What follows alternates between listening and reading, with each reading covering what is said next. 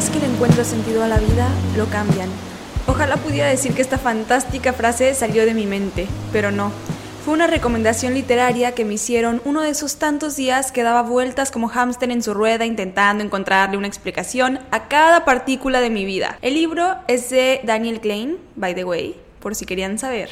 Hola mundo, yo soy Fer, doña pienso mucho, siento mucho y planeo más que mucho. Y a través de este podcast quiero contarte todo lo que he aprendido en el proceso y todo con lo que sigo chocando. Wabi es una visión del mundo centrada en la aceptación de la transitoriedad y la imperfección. Por eso me pareció el nombre perfecto para este espacio, porque mi más grande anhelo es lograr Wabi y qué mejor que hacerlo juntos. Espero que disfrutes tanto de estas charlas como yo.